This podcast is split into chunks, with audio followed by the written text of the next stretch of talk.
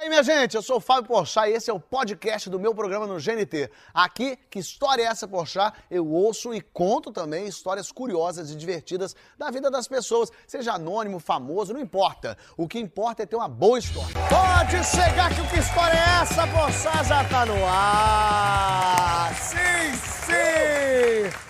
Bora soltar o zíper, botar aquele pijamão velho, porque agora é hora de relaxar. Vem com a gente para mais uma sessão de humilhação alheia em tempo real. Essa é a hora de você se vingar dos seus próprios perrengues. Chegou em casa depois de ser humilhado pelo chefe, tomou perdido do contatinho que deu aquele ghosting, ou pior, saiu correndo, viu a porta do metrô fechar na sua própria mochila e foi arrastado. Se uma dessas opções, ou todas acima, aconteceram com você, você tá no lugar certo. Aqui você vai encontrar seus pares. E hoje, para abrir o coração e revelar as próprias tragédias, tem ele um cara que embalou muito romance e com certeza muita humilhação, porque ele é a sofrência pessoa. Quando esse, esse termo nem existia ainda. Aguenta coração, porque hoje tem José Augusto! Temos aqui também um ícone das novelas brasileiras. Eu não sei se eu chamo ele de Tonho da Lua ou de Marcos Frota! Olá! E para fechar a roda e fazer você rir das próprias desgraças, Anderson Bizoc e Andy! Vamos rir, meu povo!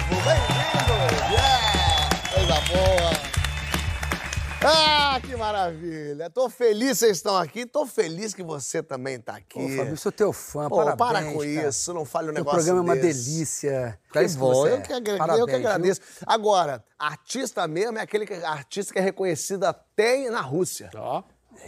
Isso aí. Mulher de Areia é um sucesso, bom, agora, mas sempre. Que loucura que é Mulher de Areia. Incrível, um personagem que rompeu a, bar- a barreira do tempo, E né? do som e da luz. O tom e da lua é um negócio. O Homem das Areias. O Homem das Areias, bonitinho. é, bonitinho. Onde é que você estava? Você estava em Portugal, inclusive, não foi, não? Quando aconteceu sua tragédia? Não, eu estava em Portugal um dia ali na- no... Você, você conhece o Porto, Zé? Conheço. Pois é lindo, né? É. Então eu estava naquele calçadão, Ah, aquela ponte linda e tal. Marjando o rio ali. E esperando o pôr do sol. Aí tava lá, todo, né, espiritualizado, né, agra- agradecendo a, a Deus por tudo, né, Zé? E aí, de repente, cara, eu bato o olho assim e vejo um cara, dois metros de altura, mais ou menos, entendeu? Rindo pra mim. Eu olhei um pouquinho pra ele e falei, puxa, né? Dois metros de altura, olhando e rindo pra mim, cara. E eu falei, bom, acho que eu vou dar uma. Né, sair meio de fininho, eu vou dar uma caminhada pela calçada tal. E aí comecei a. E ele também. Ele veio vindo. E aí, quando, quando eu fazia meio de ladinho, ele também de ladinho. Atenção, e Aí, pique-poque! olhando pro cara, o cara meio de dois metros de altura, eu falei, bom, alguma coisa. Eu... Aí comecei a pressar o passo, e ele também. Falei, bom, esse cara, ou- ou- não sei, ou ou vou ser assaltado aqui, ou vou ser agredido, ser sei lá o quê, entendeu? E aí, apressando o passo, comecei numa corrida, ele também. Correr, correr mesmo. Aí já tava correndo. Aí já tinha pra abandonado. ele cada vez mais, mais, mais perto. E as pessoas que estavam próximas começaram a, a entender que eu tinha assaltado ele. Que eu estava fugindo dele. E aí começou, a, sabe aquele povo que vai cercando um pouco, que vai dando aquela aquela cercada para ver tal, e eu estava na, na, naquela calçada, não tinha muito para onde fugir, eu tinha que ir em direção a ela, atrás tinha aquele gigante de dois metros de, de altura, e de repente, pega, pega, pega! Eu falei, calma, calma. É um pega daqui, um pega de lá, eu ali no meio, e de repente o cara chegou em mim e pegou e falou: Eu sou o Tonho da Lua na Rússia.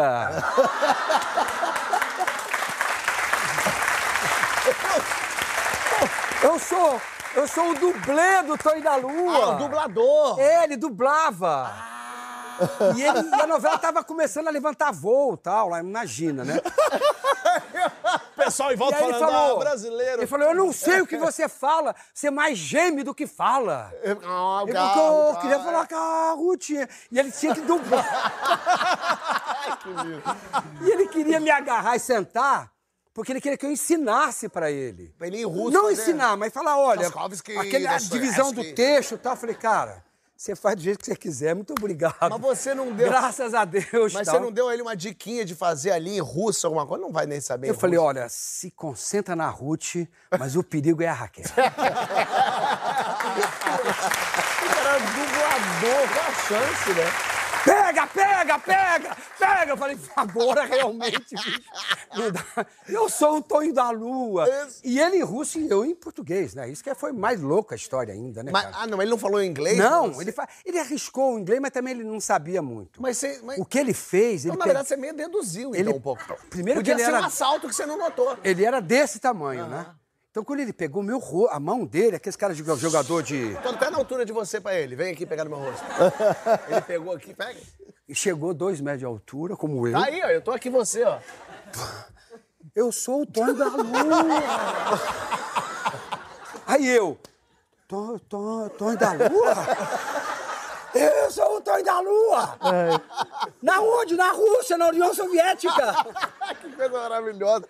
Eu conheci o Tonho da Lua russo, né? Mas o russo, pelo menos, não, não, não correu risco Não, o russo você. é meu amigo até hoje. É, o- é claro, esse dublador E eu tô querendo passar, é, mandar um negocinho pra ele, dizer que a novela tá no ar. Ah, ele é amigo mesmo até hoje? Ele Ah, passa, que ele era modo de manda umas dizer, coisas, não. é, cara. Tu Virou, fez virou uma, com o russo. uma benção. É, gostei. Não, quer dizer porque te- é, a Dara aqui correu perigo mesmo. Ela achou que tava tudo bem, mas... Não é não, Dara? Tudo bem? Como é que você tá? Vem cá. O que, que você faz? Eu sou dançarina stripper de palco e eu danço numa boate para casais aqui no Rio. E eu sempre achei que estava tudo ok, me sentindo muito segura. Então, eu danço desde 2017.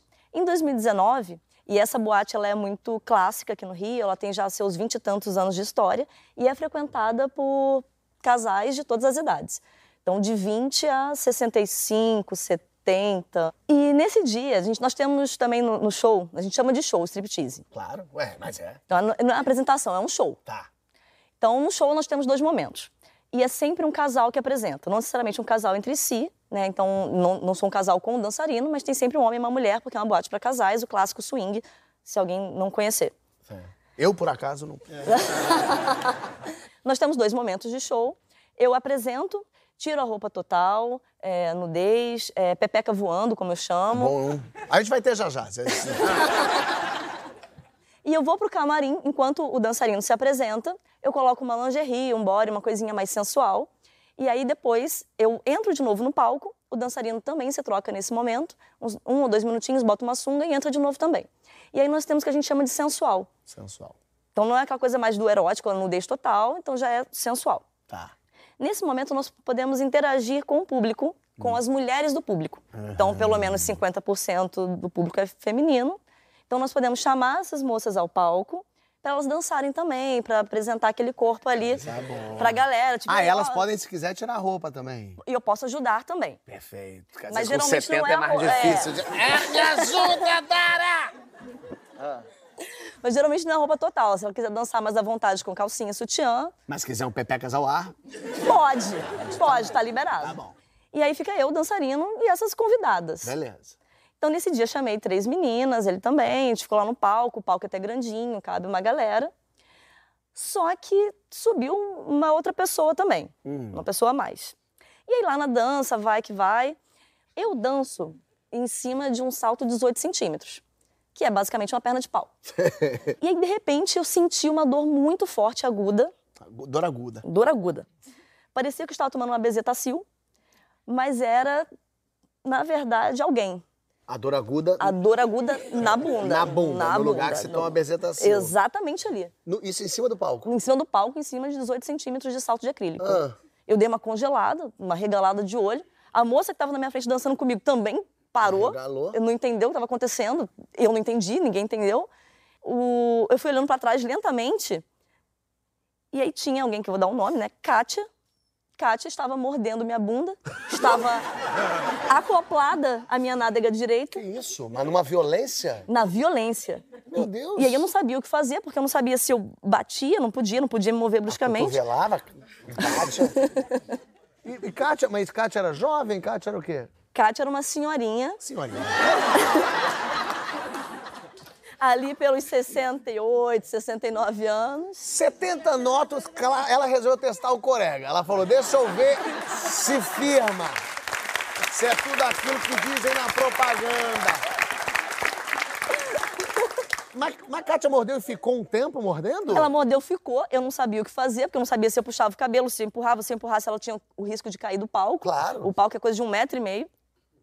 E aí o dançarino viu, eu já olhei pra ele e falei, tira ela daqui, que E tá ele mordeu acontecendo? a bunda de Kátia. Ele mordeu minha outra bunda. É, aí ficou as duas nádegas com... E aí, e Kátia? E aí ele afastou ela, ele, ele abaixou, afastou ela. E aí ela ficou em pé, né, ela se ergueu. Eu fiquei, não pode morder, não pode. Porque podia ser um cão raivoso.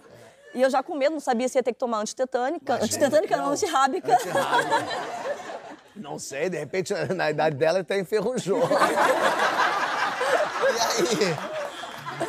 Nisso que o DJ percebeu que estava uma coisa acontecendo. O dançarino já começou a fazer assim, tipo, corta a música, vai diminuindo a música. O segurança não percebeu, que o segurança sempre fica Achou perto que fazia parte do show. É, é, aqui a gente morde mesmo. Assim, nossa, a Dara é gostosa mesmo, É. né? Porque a galera ali... E a senhora, mas a senhora, quando ela voltou, ela voltou rindo ou ela voltou só doida, só louca? Ou ela voltou, é! Pra ela foi um acontecimento ou ela não... Pura ela não tava, né? Pura não tava pura. Não tava. Fingi normalidade, continuei ali dançando com as convidadas do palco.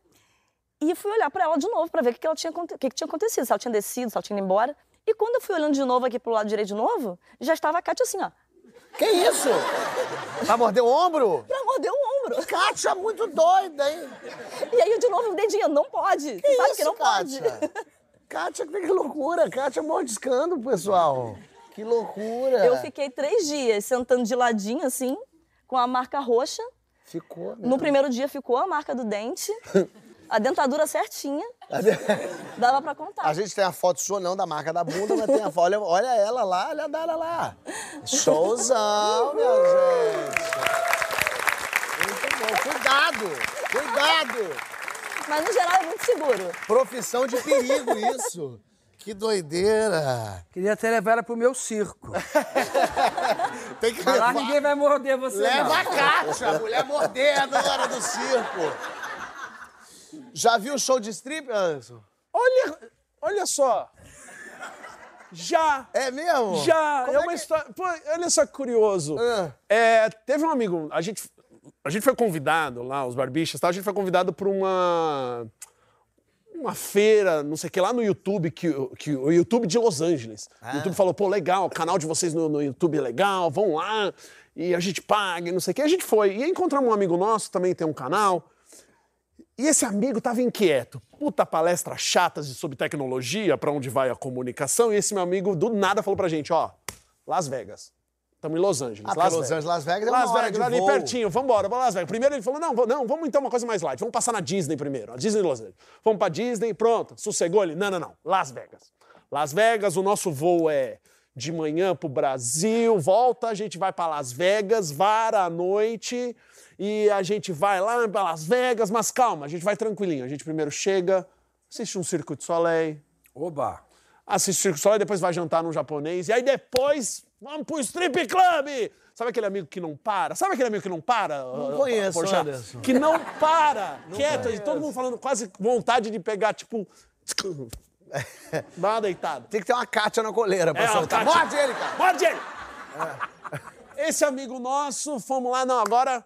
Desde, o- desde o Circo de Soleil já tava falando, ó, strip, hein? Primeiro que a gente desceu no aeroporto, a gente falou, vamos pegar um táxi. Ele, não, não, limousine! Limousine com serviço de champanhe e tal, abre, o- abre o vitrô aqui. É, Las Vegas! Aí fomos pro, pro strip club. Um amigo nosso já tinha bebido um pouquinho, não sabia falar inglês direito, o Elídio, meu colega de, de cena. Aí o segurança lá viu que ele estava num estado deplorável, falou: não, você não, você não pode entrar, you cannot come in. you cannot-" E o Elídio não sabe falando inglês e tal. Não, não pode entrar. Aí o meu amigo falou: não, não. Ele já estava tomando conta da noite, tomou conta mais dessa daí. E falou: não, deixa ele entrar. Subornou, meteu uns 50 doleta na mão do guarda pra gente poder entrar lá no strip club Com um amigo bêbado. com um amigo bêbado, vamos um pouquinho bêbado. E esse amigo bêbado ficou meio sentado, o pessoal se espalhou pelo strip club e na pista de cima as meninas dançando e tudo mais, fazendo as piruetas, e embaixo umas, umas mulheres oferecendo os serviços. Os lap dance. os né? lap dances e tal. E aí ela falando assim: ah, quer um lap dance? Quer um lap dance? Quer um lap dance? Quer um lap dance? Ou você quer algo mais confortável? Ou você quer algo mais, mais íntimo e tudo mais? Aí eu, na pura curiosidade, apenas curiosidade, perguntei quanto era o preço. Falei assim: desculpa, a gente tá falando de quanto? Vamos, vamos, vamos ser claros. Estamos tratando de negócios. Aí ela falou: 400 dólares pra gente ficar um pouco mais íntimo. Aí eu falei: não, não, querida, obrigado. Eu sou brasileiro, 400 dólares. Ah, não, não vai rolar. Obrigado. Não, imagina, que curte o show. Obrigado, obrigado, curte o show. Eu volto, o amigo bêbado do Elídio tá assim, ó. Caído. Aí eu, você tá bem? Vambora, já, a noite já foi, já. Ele- E nisso, o amigo que tava agitando a noite tava lá, "É!" com dinheiro nas dançarinas, é, a noite. Abordava a gente e falava assim: a noite tá boa! E a gente, pô, e, e o Elídio assim, desolado. Eu falei: que foi? Tudo bem? Ele, perdi 400 dólares. Bom, tá dando horário, amanhecendo, vamos pegar o voo. Tamo que tá no horário, tamo que tá no horário. Já no aeroporto, portão 9, portão 9. Todo mundo indo, meio. andando assim. Esse amigo, o agitador, faz assim pro portão 9. É aqui, é por aqui, é por aqui. Ele faz assim. E sai andando pro outro lado do aeroporto, falando: caramba, ele vai perder o voo. Você perdeu o voo, Fábio, aquele Então, dia? eu vou contar, deixa eu contar a minha versão.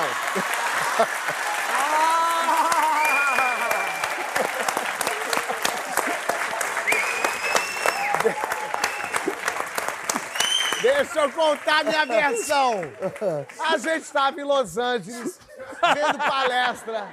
Chato pra caramba, o pessoal falar a história do YouTube, querer dizer como é que funcionava. A gente, no terceiro dia, vendo aquilo lá, faltava um dia pra gente ir embora. Eu falei, minha gente, a gente quer zona, a gente quer putaria da boa. Ele, como assim? Eu falei, não, não é, não é metelança, é só a gente quer ver confusão. Vamos pra lá, já foi pra Las Vegas? Aí eles tudo, hã, Las Vegas? Quê? Hã? Falei, minha gente, parecia que eu tava pegando três capelzinhos vindo do interior do nada e levando pra cidade grande. Eu falei, minha gente, a gente vai pra Las Vegas. Mas como é que faz pra ir? Eu falei, me dá dois minutos, eu já voltei, ó, já tô com as passagens de todo mundo, já tenho seu passaporte. Como é que você conseguiu meu passaporte? Eu falei, eu tenho contato, eu já tenho aqui. Já consegui pra gente o esquema, já tenho comprado o Cirque Soleil, já tenho comprado a balada, já tenho o japonês, já tá... Eles, mas como? Quando o filme não marcou, já tava no avião. Que loucura é essa? Chegamos em Los Angeles, em Las Vegas, e eles, pega táxi! Eles, os capelzinhos, fazendo sinal pro táxi. Eu falei, é táxi, é o Meu cara bilhete de é único aceita aqui? Amigo, é. Eu peguei uma limusine, botei os quatro fazendo bunda lelê na parede da coisa, botei estourando champanhe pro alto. Chegamos no hotel, eu falei, ó, deixa no hotel que vocês querem, que a gente não vai voltar pra esse hotel nunca mais. A gente só vai na confusão. Fomos ver Circo de Soleil, fomos comer o, o japonês, no caso, a comida mesmo. E Não que aí- lá não tenha oferecendo. e é aí loucura. falei, vamos pra dois. Aí jogamos, porque a gente tinha que fazer em seis horas o Las Vegas inteira. Então vamos jogar, joga na roleta, perdeu dinheiro na roleta agora no 21, jogou, perdeu, agora vamos embora, vamos pro striptease. É o que. E nisso a gente acredita parar e saque pra caceta, e era champanhe, a confusão toda. E eu já tinha ido pra Las Vegas, por isso que eu tinha esse conhecimento, já tinha ido pra uma despedida de solteiro. Falei pra eles, é uma coisa divertidíssima. Mas a gente bêbado jogava dinheiro pro alto. é, e a, A gente é o plural. não tô entendendo esse plural. A gente ficou tão bêbado e as mulheres vinham pela. Eu falei, dança nele! A mulher conta, toma o dinheiro, dança nele! A mulher já vem, vamos dançar nele! E eu, eles olhando com umas caras de assustado, os capialzinhos, tadinho. e aí, eu lembro que daí já, quando a gente viu, porque lá nesses strip, de strip é tudo escuro, para você não ver que horas são. Daqui a pouco o nosso voo, digamos, era. Era oito e meia, Era oito e meia horas da manhã, manhã. assim. Já eram 5 e 15 Tá na Falei, hora. minha gente, precisa ir embora, pegar um avião. E o meu voo ainda era Las Vegas, Los Angeles, Los Angeles, Atlanta, Atlanta, Brasil. Eu ainda fiz essa volta toda. E aí, passamos no hotel pra pegar as coisas num quarto que a gente nem usou a cama, nem desbagunçou. Nada, nada, só Pagamos, fomos pro aeroporto, trêbado, louco, louco. Eu cantando, liguei pra uma amiga, Yara, eu te amo! A gente tá junto! E aí foi quando eu não queria ir embora de Las Vegas. Eu queria ficar aquilo ali, eu sou aquilo, eu pertenço àquilo. E aí eu andando ali, daqui a pouco é o portão 9, vamos, Fábio, vamos. Eu cheguei no portão 9, falei, portão 9 é o caralho, vamos embora. E eu fiquei Foi- rodando pelo aeroporto Foi de quando Las eu ouvi a frase do Daniel. O Daniel, meu, também do Barbixas, falou: É cada um por si agora. E eu sei que todo mundo pegou esse voo. Eu fui dormindo bêbado de, Los- de Las Vegas até Los Angeles. Cheguei em Los Angeles, eu nem dei tchau pra vocês, eu bati Não. uma reta, peguei minha mala, fiz o check-in, porque eu tava bêbado, tava com medo deles não deixarem eu, embarcar. Aí em Los Angeles mesmo, eu já embarquei para Atlanta, fui dormindo. Cheguei em Atlanta ainda bêbado. Em Atlanta fui para uma salinha esperar a conexão, dormi na salinha, não botei despertador, esqueci, acordei com um senhor me cutucando. Senhor, senhor, senhor, seu voo, tá na última chamada. Eu só fiquei sóbrio já no Brasil. Quando posei, que liguei pra eles, eles ainda estavam lá. Eu falei, vocês estão onde? Eles, estamos vendo uma palestra aqui do YouTube.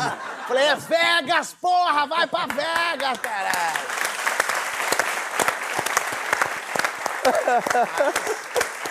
Quer diversão, vem comigo. Quer diversão, quer alegria, vem comigo. Mas calma que ainda tem história. Hoje tem coisa doida acontecendo. Tem história de assalto violento, mas um assalto estranho. Porque esse assalto no Brasil a gente sabe o que é. Mas esse assalto é um assalto curioso. Tem isso aqui, ó. Fazendo show em que Agora época? aguenta coração. Que época que era? Essa que é a história que você vai contar? 73. 73. Tem história de 70. Aonde que é a sua história? Só- A minha história aí são em três garimpos diferentes. que eu não sei o nome de nenhum dos três. No- é, Show em garimpo.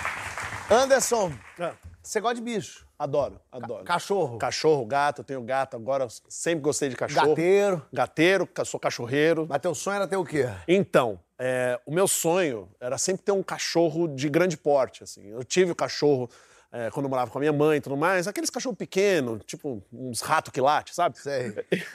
E é, sabe, que não sabe o tamanho que tem, mas... É. Poodle, que não morre, aquelas coisas assim. Mas eu sempre quis ter um cachorro grande. E quando a gente se mudou, quando eu era casado com a minha ex, ela falou: olha, agora que a gente tem uma casa, eu tenho um cachorro que é grande, mas tá com meu ex, e agora, pô, agora tem casa, eu quero cachorro porque é meu cachorro. Falei, tá bom. Qual que é o cachorro? Ah, um labrador preto. Fiz, ai, que delícia, traz ele pra cá, na hora. Labradorzão. Traz, chama... Labrador é animado. Sabe, animado. não, Organiza a- strip em Las É, Vegas. é uma loucura. Abana, abana o rabo pra ladrão, tipo, Dani, você fala. Você ele. É isso, ela- o Ozzy, era o Ozzy. E aí tá bom, pô, traz o Ozzy pra cá, maravilha. E ainda conhecendo o cachorro, lá pra segunda semana, eu volto de viagem do show que a gente tava fazendo, chego em casa, a, a Cris, minha ex, tá falando: ó, eu tô precisando sair pro trabalho, é, você busca o Ozzy, ele tá no pet shop. De- Deixei lá pra tomar banho. Eu falei, tá bom, qual pet shop? Ah, ali perto do posto. Ali no pet shop perto do posto. Tá bom, busco, daqui a uma hora, tá bom, tá bom.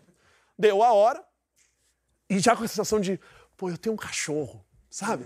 Eu tenho um cachorro. Antes era ah, o cachorro da minha mãe e tal, o cachorro da família, mas agora, pô, vou buscar o cachorro, vou buscar o cachorro. Eu chego no pet shop, tá aquela cena, o cachorro, eu chego lá, o labrador preto sendo secado, Bonito. bonito. Quase com- câmera lenta. Catá. Aí eu falei, pô, cachorro bonito que eu tenho agora, cachorro bonito, que bonito. O cara falou, pois não, eu falei, vim buscar o bonitão aí. É, e, ela, e, a- e um detalhe foi que minha ex falou, ó, precisa pagar. Ah, Eu falei, tá bom. Cheguei e falei assim, vim buscar o bonitão. O cara falou, tá. Falei, quanto é? Ele falou, não, já tá pago. Estranha. Não, minha esposa falou que precisava pagar. Aí ele. Não, ela já pagou. Falei que caramba, confusão. Aí eu. Esse mundo de hoje. Esse mundo, não, eu falei, aí eu fiz o que todo homem, quando tá confuso no estabelecimento, faz, né? Tipo, você no supermercado, tá- liga pra esposa. aí eu falei, escuta, tá falando que tá pago, tá pago. Que tá... ali." Depois eu falo com a dona do pet shop, ah, esse pet shop aí, eu falei, ah, tá bom. "Ah, Tá bom, é, peguei ele, pode pegar. Ele trouxe assim, não era a coleira dele. Falei, pô, amigo, a coleira dele não é essa. É aquela coleira, sabe que você aperta o botão, libera o cachorro, vai, aí você aperta o botão e vaza. Pô, a coleirinha que você gasta uma grana. Eu falei, pô, a minha coleira, cadê? Uma, uma discussão, começa uma conversa. Pô, não, e eu pensando, pô, mas já tá pago, não pagou a coleira? Fica o preço da coleira também? Quer saber? Nunca mais volto nesse pet shop, que absurdo. Que se dane, dá o meu cachorro aqui e tal. Pô, voltei, botei no carro, voltei pra casa. Ei, libera, ei, tal, vai, bebe água. Come, comi, come, começou a comer comida. Eu já sentei assim no sofá. Quando eu sentei no sofá, liga. Oi, escuta, pet shop tá perguntando quando é que você vai buscar o cachorro. Vai Que buscar. desorganização. Que absurdo! O cachorro tá aqui. Acabei, tá aqui, acabei de buscar. Ela, não, ele falou que ainda tá lá. Que pet shop você foi? Eu fui no pet shop ali do lado do posto de gasolina. Não, do lado do posto policial. De repente, buscar o cachorro se tornou um sequestro. Que loucura. Ao que eu falei, eu não sei por que eu tive esse instinto, eu virei pro cachorro e falei: Você não é o Ozzy. Como eu não sei o que o cachorro queria. Eu tentei avisar, eu falei. "Buf." Como se o cachorro fosse tirar uma máscara. Aham! Aí eu. Caceta, eu tô cachorro de outra pessoa. Eu já comecei a pensar, polícia, o cara já chegou. Tá, bota o cachorro de volta, porque a sorte que era labrador. Labrador você faz qualquer coisa, ele vai. Onde eu vou? Botei o cachorro de volta no carro, fui até o pet shop do lado do posto de gasolina. Cheguei no, no no pet shop e falei: Rapaz, esse cachorro não é meu. Aí ele, é bem que eu estranhei que você falou que a sua esposa era a dona Marta. Eu conheço o marido da dona Marta. Mas eu não quis me É meter. claro. Vai que, né? Cada um é cada qual. Vai que é poliamor. É, não. Cada um é cada um. Sei lá, tem uma galera que pira com dois maridos, tem uma galera que vai pra Las Vegas, assim, cada um cada um. E aí eu comecei a falar, gente, vocês não podem fazer, sei lá, tem um papelzinho, vocês têm que fazer alguma coisa e tal. O cara me interrompeu e falou assim: o marido da dona Marta tá chegando, é melhor você ir embora. Não que fosse acontecer alguma coisa. Eu ia falar, nossa, seu cachorro é muito bonito, viu? Aí eu saí, fui até Que o pet sorte, shop hein? buscar o Ozzy. E aí quando eu vi o Ozzy, ainda tava me familiarizando com ele. Tipo, duas semanas. Aí eu vi, ah, ele tem um dentinho lascado, ele tem uma manchinha. Ah, eu entendi a diferença e tudo mais. Mas o universo, ele quis me pregar essa peça de falar, quer saber? Eu vou botar dois labradores pretos no mesmo bairro, tomando banho e se secando ao mesmo tempo. Porque se eu chego no pet shop e tem um, um pincher só, latindo, eu falando, não, ó, não é, eu tô no lugar errado esse e resolvia. hamster não é meu. Esse- esse- E não, o universo quis botar pra mim um Não, e a sorte que o marido da Marta é, não chegou antes, então ele ia dar parte na polícia. Não, ele ia aí- falar, roubaram o meu cachorro, assalto. As- é, ia ser um dar sequestro mesmo. Eu sequestrei o cachorro por. Foi um sequestro relâmpago. Foi. Passa, seu, sua lambedura! Mas você agora tem gato, é isso? Eu tenho três gatos, isso, isso. O, o Ozzy eu não tenho mais, infelizmente, já se foi, tadinho. Foi junto com a dona Foi também, junto- já foi todo mundo, já separou. foi. A Fernanda, eu não sei se posso falar de gato, se é, se é, é gatilho pra Fernanda. Como é que tá? Tudo certo? Beleza? ótimo. Deixa eu sentar do seu ladinho aqui. Me conta, hein? Então, a minha história começa quando meu pai, ele bota a bermuda dele favorita para lavar. E aí passou uns dias e a bermuda dele não foi lavada, não estava na máquina, não estava em lugar nenhum. E ele achou que a minha mãe tinha estragado a bermuda dele e tinha jogado no lixo. Sei. Foi todo mundo atrás da bermuda, só que aí outras peças de roupa começaram a desaparecer. Short, camisa, calcinha, cueca, meia. Foi um. Tudo começou a desaparecer. Só dele não, né? De todo mundo É, da você casa. falou calcinha, eu fiquei na dúvida. Mas é hoje em dia a gente pode tudo. De todo mundo sumiu um negócio. De todo mundo. E a gente achou que alguém estava entrando na nossa casa e roubando as nossas roupas sujas. Meu pai um dia acordou para ir pro trabalho, foi até o terraço e tinha um gato com uma peça na boca. o gato tomou um susto quando viu meu pai, largou a peça e foi embora. A gente descobriu então que um gato estava roubando as nossas roupas. Só que a gente precisava descobrir quem era a dona daquele gato. A Ou você era um questão- vira-lata também. é, a questão era aquela. O que, que a gente fez? A gente pegou uma calcinha da minha irmãzinha, Eu gosto dessa criatividade. da minha irmãzinha, a gente amarrou com um barbante, colocamos na escada que dava pro terraço, amarramos o barbante na porta, junto com uma garrafa PET com água. Porque ele vinha só na madrugada. Então a gente não ia ficar acordada a madrugada toda esperando ele aparecer. Então o que a gente fez? Quando ele puxasse a calcinha, a garrafa ia levantar, a gente ia ver que ele chegou, ia filmar ele e ia mostrar pra dona. Entendi. Só que a gente esqueceu de uma coisa, Esqueceram do que é? de amarrar o barbante. É, aí é complicado. A pessoa inventou avião, mas não bota asa.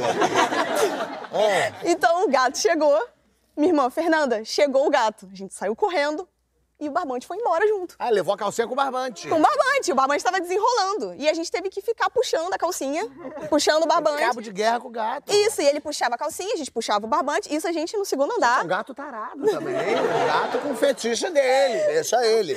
A gente no segundo andar, ele no telhado, puxando a calcinha, a gente puxando o barbante. Aí. A gente conseguiu puxar o barbante, conseguiu puxar a calcinha, subimos, fomos até o telhado e o gato tava lá. Sabíamos que era a dona. E aí a gente falou, beleza, vamos mostrar o vídeo para a dona, porque ela pode não acreditar na gente. Porque é uma história meio. É, é uma história meio pesada, um assalto. E aí a gente mostrou pra ela, ela ficou, meu Deus, é, vou procurar as roupas, porque tinha que saber onde estavam as roupas daquele gato. É, gato sim, porque ele roubou, ele não devolvia. É, ele não devolvia. Claro, é o princípio do roubo. E as roupas ficavam no telhado da casa dela. Ela, ele pegava, botava no telhado. Só que tinham dois telhados, tinha um baixo e um telhado alto. Era um gato acumulador. Só no telhado baixo, de nossa roupa, nossas roupas tinham mais de 60 Que isso? peças de roupa. Só no baixo. Gente, no um alto. brechó que ele montou. Só um gato.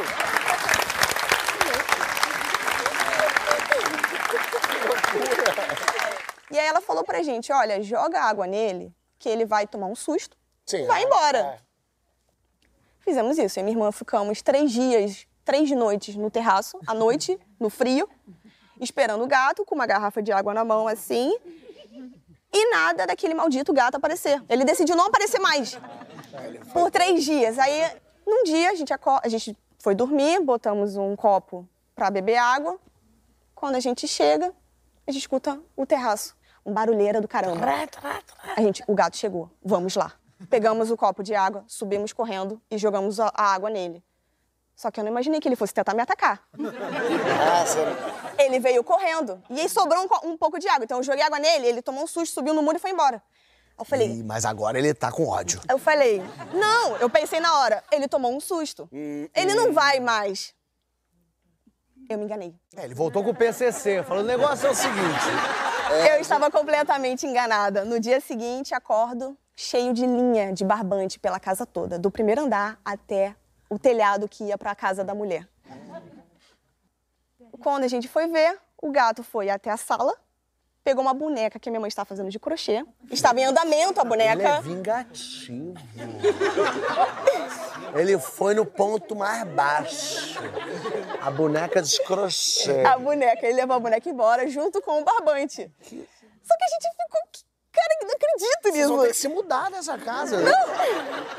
E aí, um belo dia, minha mãe foi estudar no terraço, levou um caderno. Minha mãe esqueceu o caderno. Mas ele não, ele estudou e passou no vestibular. Ela dormiu. Quando chegou no dia seguinte, o caderno estava lá. É claro. Aí minha mãe falou, gente, olha só, o gato tá levando o caderno também. Aí, à noite, meu pai chega do trabalho com a capa na mão. Vânia, por que sua capa de EVA estava no portão da nossa casa? Ele roubou o caderno e deixou a capa no portão. Só de escrotidão deixou só a capa. Ele Isso é deixou a mafioso. capa no é portão. tipo, eu sei onde vocês moram. É. Que dia que ele levou a TV? É cabo do medo. Ele levou uma das irmãs. A gente tem, Eu tô no seu programa, Fábio, pra dizer, por favor, alguém sabe da minha irmã? a gente tem fotos. Bota aí. Olha as meias. Essas meias foram agora. Isso é agora recente? Então, até hoje ele rouba a gente. Meu Isso Deus. foi. A calcinha, Olha a calcinha o barbante. com o barbante desfiado, olha lá. Olha porta no na porta do quarto. a porta no quarto com a, Garrafa. com a traquitana. E aí. Olha ele! Meu Deus! Ele é filho do Satanás! Se você tem informações sobre esse gato, ligue 0800. Ele aí. É ele! Tem que, tem que avisar o Pedro Bial fazer um linha direta com esse gato. Que coisa. Olha, eu te desejo sorte, Obrigada. desejo tudo de bom, que a tua família siga em frente e que vença esse gato de alguma forma. Parabéns, Fernanda. Obrigada.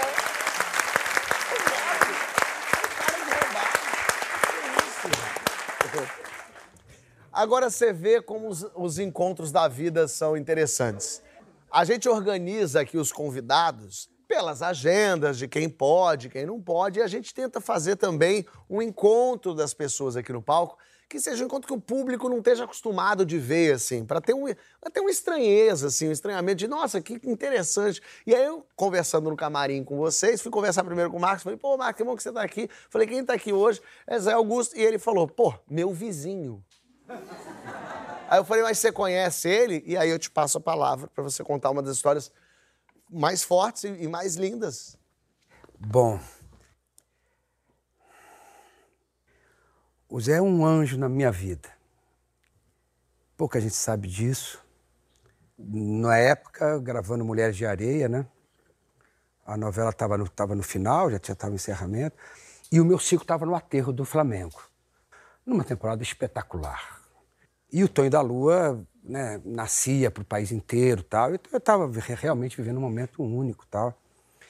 E um dia eu recebo uma ligação dizendo que a minha esposa, Cibele, mãe da Maralina, do Apoena e do Tainã, é, tinha batido o carro e, e sofrido um acidente fatal e, na frente da minha casa. Eu fui tomar conta de tudo, né? fui entender tudo e até perceber e cair a ficha do que significaria a minha vida a partir dali, né? Porque a Cibele, 17 anos de, de casamento, quer dizer, uma, minha companheira, minha parceira, pessoa que acreditou em mim, que construímos uma vida juntos e tal. E aí, é, chegando completamente transtornado, né? Na madrugada tal, é, o dia amanhecendo, e o Tainã é, vira para mim com dois para três anos, fala assim, papai, mas a mamãe não vai voltar nunca mais? Uau. Eu, nunca mais, cara. Agora é eu e você. E os meus filhos um pouquinho mais grandinhos, a Maralina, que está aqui, o, e o Apoena, uh, estavam me esperando na porta de casa. E eu, realmente, eu, é, né, eu não tinha forças. Pra, eu estava completamente entregue a uma situação é, completamente fora, fora de controle de mim. Né? E eu tinha que ser o pai deles. Né? E aí, quando eu me aproximei, é, eu vi, assim, chegando perto de mim, um anjo, né? José Augusto. É aquele tipo de anjo que chega em silêncio, né? É aquele, aquele tipo de pessoa, aquele tipo de amigo que vem para ficar para sempre, né? É aquele ser humano que estava tudo claro nas canções que ele escreve, que ele cantava e que ele embalava o país, o país inteiro, esse amor que ele sente, essa, essa celebração do amor pois eu fui privilegiado por receber de um artista maior um abraço naquele instante. E eu falei, Zé, pelo amor de Deus, fica comigo aqui. Eu não sei o que eu vou falar para as crianças. E aí nós entramos no portão, os dois estávamos sentadinhos ali e tal. E a mamãe não vai voltar mais, cara. E aí ele falou: Você vai ser a mãe dos teus filhos, Marcos.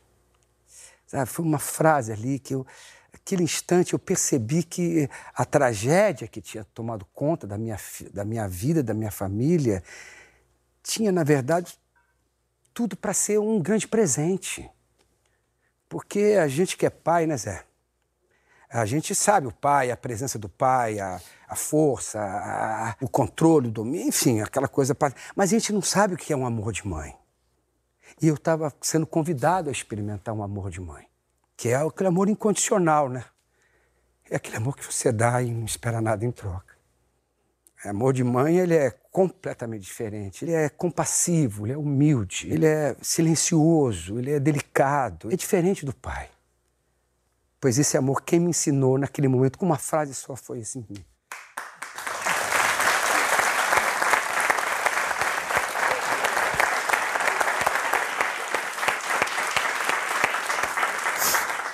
Nunca contei essa história para ninguém. Que Só quem sabe são os meus filhos que estavam ali e, e, também não tinha como contar, porque foi tão grande, foi tão grandioso que agora no teu programa eu estou tendo a oportunidade de falar. Obrigado, Zé. Obrigado, cara. Se me mata, cara. Obrigado.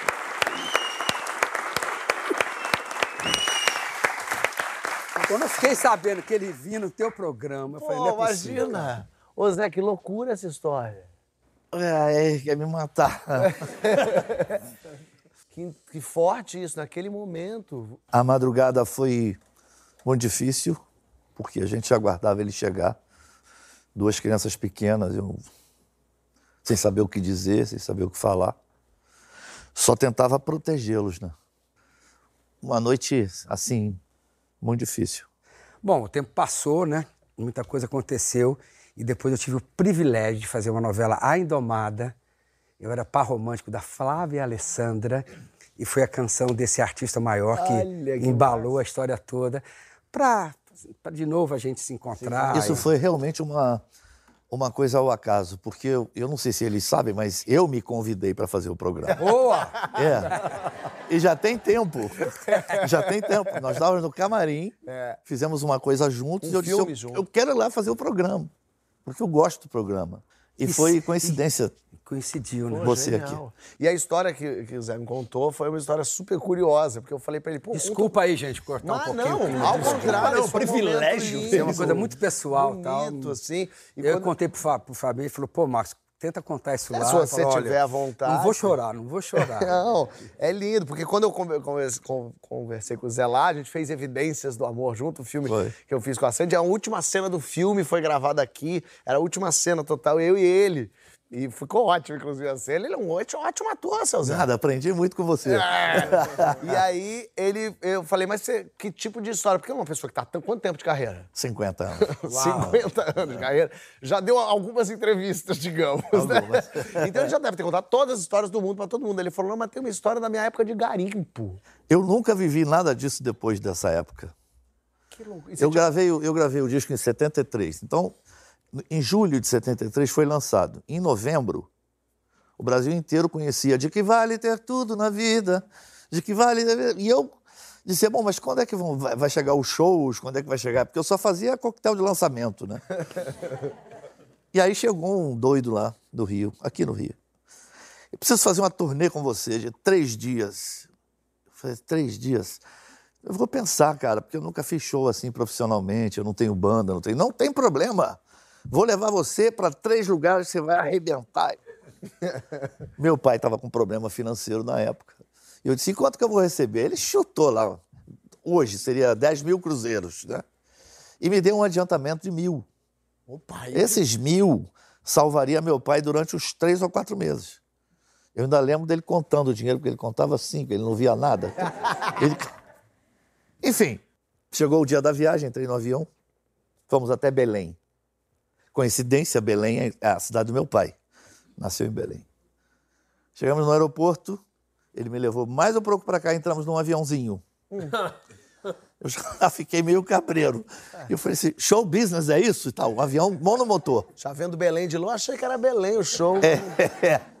Aí o avião subiu e tal, 45 minutos depois o avião desceu. Eu falei, vamos descer aonde? E ele me mostrou. Era é, uma estrada de terra. Não tinha pista. Falei, mas aí?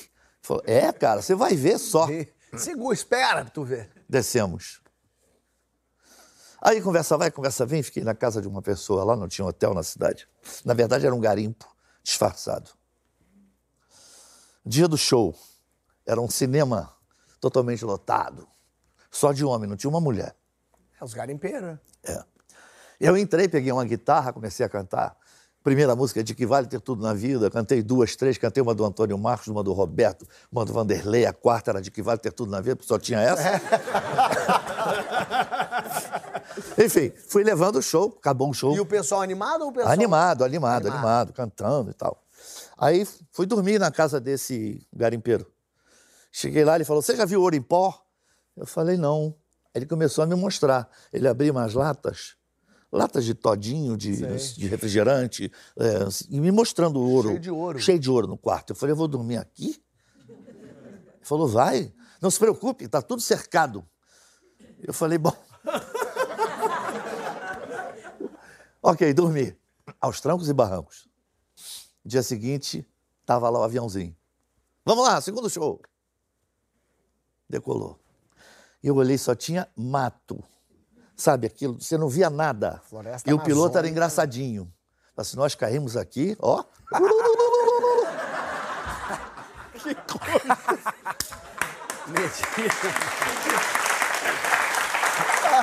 Enfim.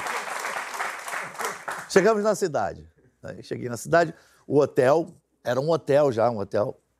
Não tinha banheiro dentro do quarto, mas isso era de menos, era um hotel. Né? Você tomar banho tinha que entrar numa fila, todo mundo com a toalha pendurada. Tal. Tomei banho e tal, me arrumei na hora do show, pegamos um carro, fomos pro show. Na porta do show, chegou um cara e falou: Olha, não vai poder ter show. Por quê? Ah, Houve uma briga, uma discussão e está impossibilitado de, de, de fazer o show. Quando o carro fez assim, que deu a volta, eu olhei, tinha um cara morto na porta, da- na porta da entrada do, do, Caramba. do- do- era um cinema.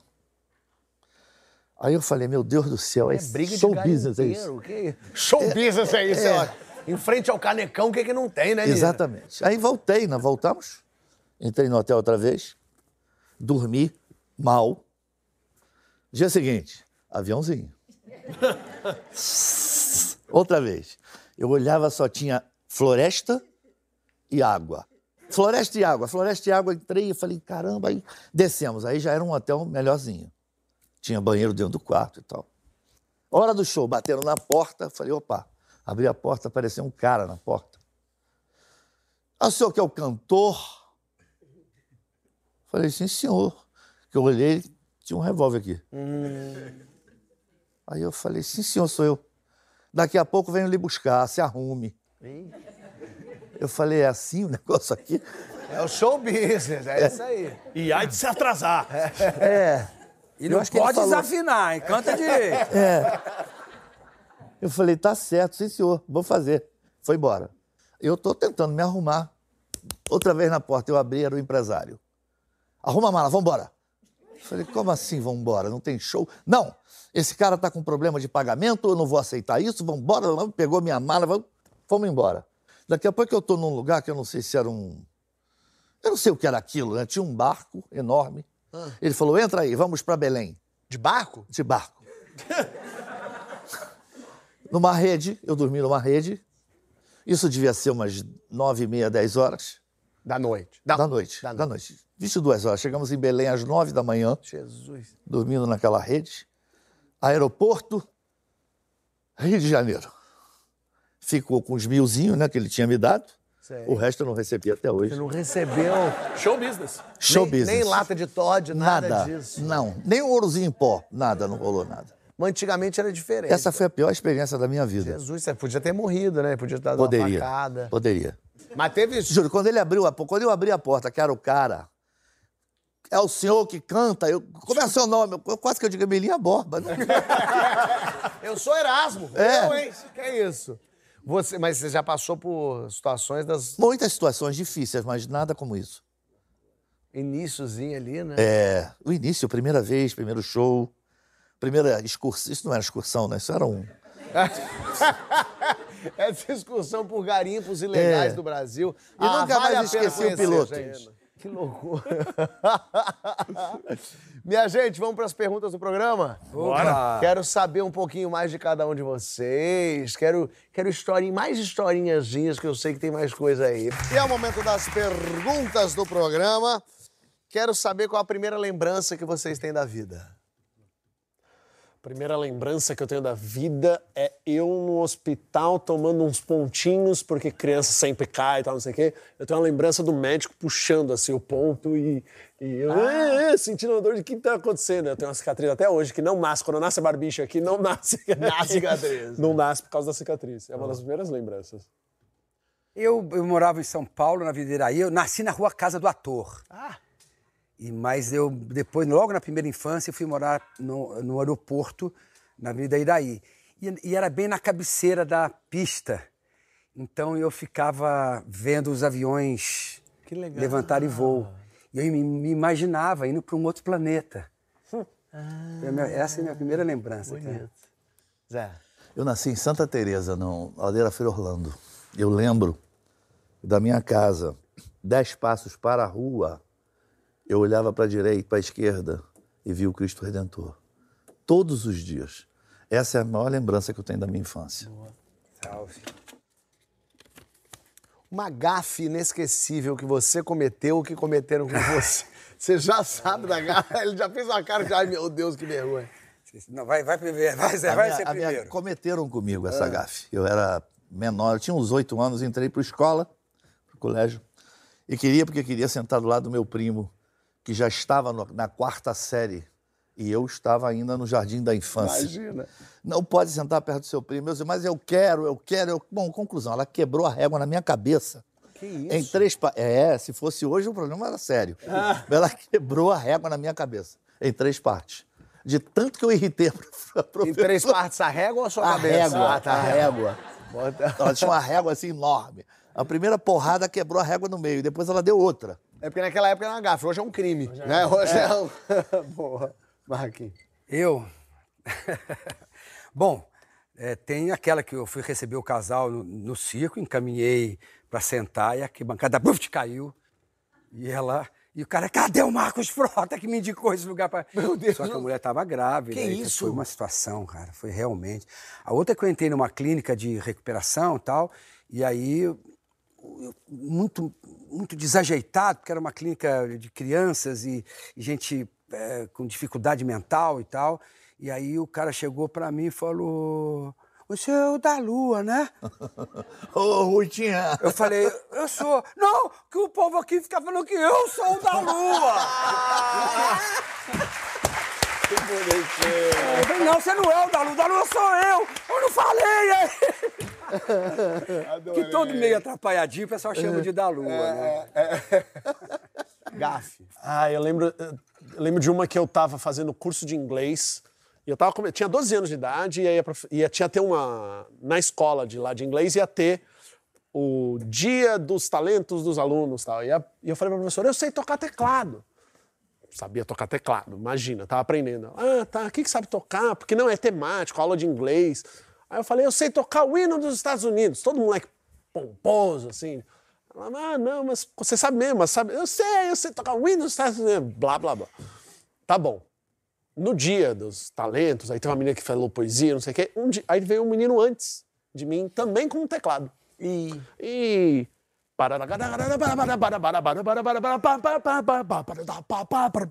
Mozart, Beethoven, Schubert, é um e. Schubert, Yes, e Beatles, e a galera. Ah!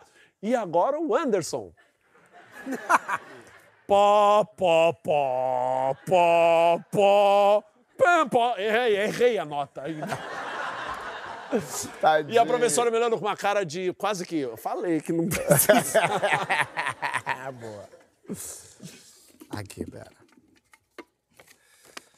Só quem é brasileiro sabe o que é Saudade. saudade. Saudade é uma palavra bra- brasileira, né? É verdade, a palavra Só saudade. quem ama de verdade, É sente verdade. saudade quando a pessoa que se você ama tá longe, né? Só quem é brasileiro sabe o que que é essa palavra Porque saudade. a saudade ela é, não é a perda, não é, é a saudade, né? Você tem Nem o espanhol tem essa tradução. a O saudade espanhol é é... añorança. Só quem é brasileiro sabe que é sentir saudade. Añorança, quando você tem algo... Lembra, né? Uma lembrança. Eu tava na, na- na alfândega da, pass- entrar em Lisboa, duas horas e meia, e bateu a saudade. Eu falei, pô, a burocracia brasileira também é tão boa quanto, mas não, não, não tem essa coisa. E aí tinha alguns brasileiros, ah, a gente começou a brincar de reclamar. Aí ah, podiam separar o Brasil, né? Pô, a gente foi colônia, o pessoal começou a brincar. Podia separar o brasileiro da gente, né? Começou a brincar de, pô, a gente é privilegiado, eles vieram na nossa terra, a gente podia passar, furar fila. Eu falei, ah, mas como é que você... Aí uma mulher falou, mas como é que separa um monte de gente assim, brasileiro? Quem é brasileiro, Quem quem é não- brasileiro, quem não é? Eu falei assim, quer ver? Aí eu falei um pouquinho mais alto. Onda, onda, olha a onda. Viu? Só é brasileiro. Entre brasileiro, russo e italiano, de repente uma fila de imigração faz. Os caras. Tá acontecendo, abaixa e bomba, sei lá. É brasileiro, boa. Só brasileiro sabe o que é? Com toda a humildade. E nessa loucura de dizer que não te quero, negando as aparências, disfarçando as evidências, mas pra que viver fingindo se eu não posso enganar meu coração? Evidência, só brasileiro. Só brasileiro. sabe. Coisa verdade. Que maravilha. É isso aí. Tem uma, tem uma história de um, é um, um dia um cara foi, acho que, acho que no Jô, ele foi no, falar sobre um livro que ele escreveu sobre a guerra, a Primeira Guerra, a Segunda Guerra, dos soldados que foram ah, brasileiros ajudar. E aí eles foram lá, estavam num quartel americano.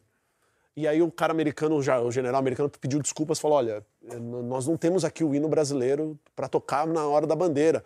Aí o general brasileiro falou: não tem problema não. Pessoal, jardineira! Aí todo mundo, ô jardineira, por que estás tão triste? Mas o que for. Zoeiro, brasileiro, brasileiro zoeiro. Aí o americano falou: o hino de vocês é alegre, né? E pra terminar, o que, que vocês querem escrito na lápide de vocês? A alegria. é. Alegria. A vida é tão efêmera, passa tudo rápido, cara. Eu queria ser lembrado pela minha alegria de viver, pela minha gratidão, sabe? Não é à toa que fiz um circo, né? É, é, Pra é. propagar a alegria. Alegria, alegria. Viva o alegria. circo! Viva o circo! Vê você. Foi uma pessoa excelente. Troca. Foi uma pessoa legal. Troca. Foi uma pessoa. Nada como um jogo de improviso. Um joguinho, um, jogo, último joguinho de improviso. só. Não esqueçam de mim. Não, esquece. Não, dá tem pra esquecer de Não você, esqueçam Zé. de mim. Não dá pra esquecer. Não dá pra esquecer. E não vai dar é um pra esquecer cara- desse programa que foi tão divertido, tão animado e tão emocionante com a história de vocês. Eu quero agradecer muito a presença de vocês, agradecer é, por você ter compartilhado essa história tão dura, tão difícil, mas tão linda, tão importante. E agradecer demais de vocês estarem aqui. Obrigado. Gente que Foi- agradece. Obrigado a foi vocês. que agradeço, cara. Obrigado. Beijo pra todo mundo. Valeu, meu povo! Olha o brinde, olha o brinde, olha o brinde!